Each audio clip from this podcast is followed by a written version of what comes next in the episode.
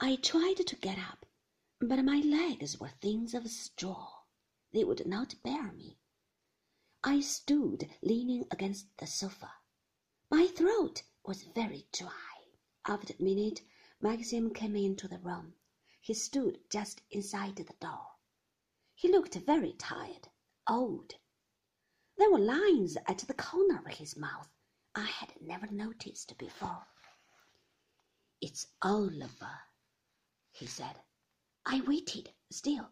I could not speak or move toward him. Suicide, he said, without sufficient evidence to show the state of mind of the deceased. They were all at sea, of course. They did not know what they were doing. I sat down on the sofa. Suicide, I said. But the motive? Where was the motive? God knows, he said. They did not seem to think a motive was necessary.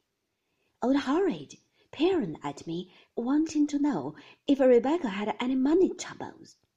Money troubles? God in heaven! He went and stood by the window, looking out at the green lawns. It's going to rain, he said. Thank God. Going to rain at last.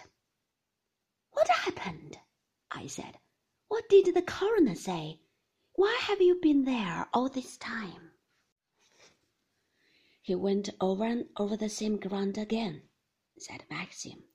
Little details about the boat that no one cared about a damn. Were the seacocks hard to turn on? Where exactly was the first hole in relation to the second? What was ballast? What effect upon the stability of the boat would the shifting of the ballast have? Could a woman do this unaided? Did the cabin door shut firmly? What pressure of water was necessary to burst open the door?